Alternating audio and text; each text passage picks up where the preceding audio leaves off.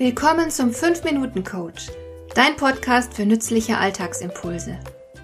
Ich heiße Marion Lemper-Püchlau. Als erfahrener Coach habe ich jede Menge psychologische Tipps für dich, mit denen du leichter durch den Alltag kommst, damit dein Leben ein bisschen einfacher wird.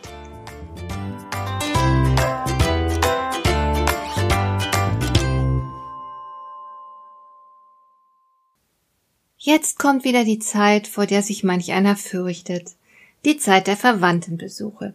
Vielleicht hast du selbst das Haus voll oder du musst einige Besuche bei der Verwandtschaft absolvieren oder sogar beides. Du bist während der Feiertage Gastgeber und Besucher.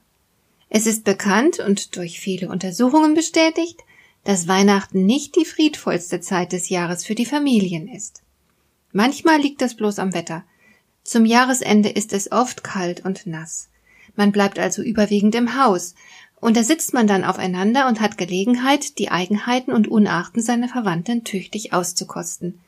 Der Onkel macht keinen Hehl aus seinem Lebensfrust und zieht damit alle runter. Die Schwester besteht auf ihrer roh veganen Ernährung und macht es ihren Gastgebern extrem schwer, sie satt und zufrieden zu bekommen.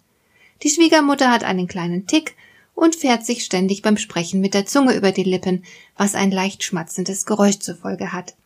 Wer mit all dem über etliche Stunden konfrontiert ist, kann schon mal Mordgelüste entwickeln.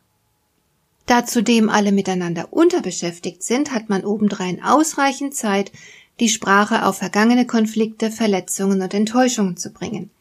Da tun sich mitunter Abgründe auf, und das alles mit vollem Magen.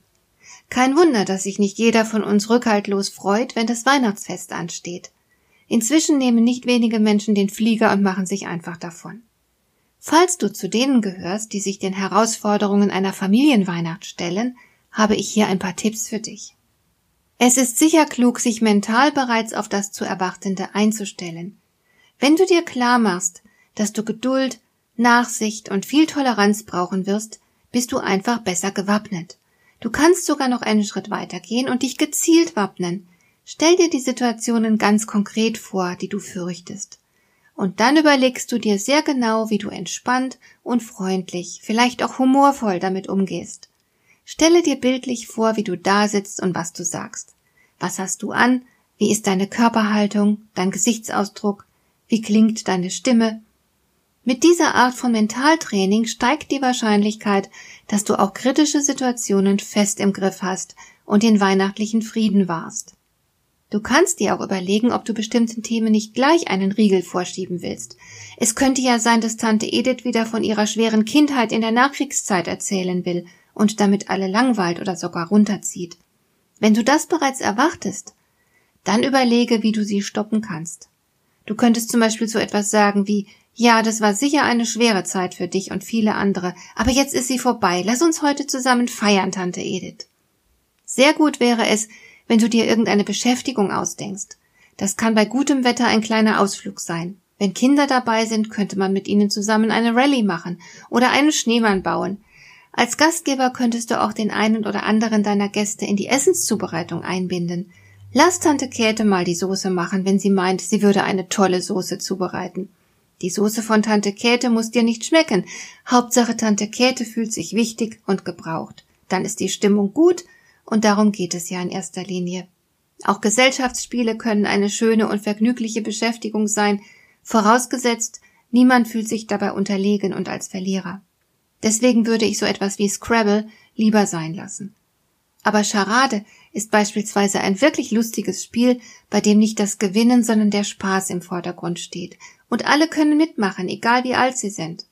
Ein Spiel dieser Art könntest du wählen, um alle zu beschäftigen und bei Laune zu halten. Und wenn dir alles zu viel wird, dann gönne dir eine Auszeit.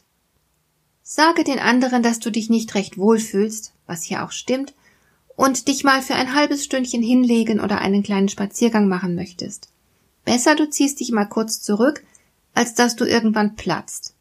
Ich bin mir ganz sicher, mit ein wenig Umsicht kannst du viel dafür tun, dass das Zusammensein mit der Verwandtschaft zu einem friedvollen und erfreulichen Ereignis wird.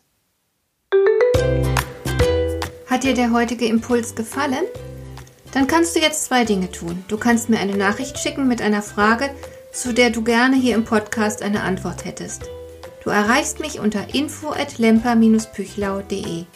Und du kannst eine Bewertung bei iTunes abgeben, damit diese Sendung für andere Interessierte sichtbarer wird. Schön, dass du mir zugehört hast. Bis zum nächsten Mal eine gute Zeit für dich.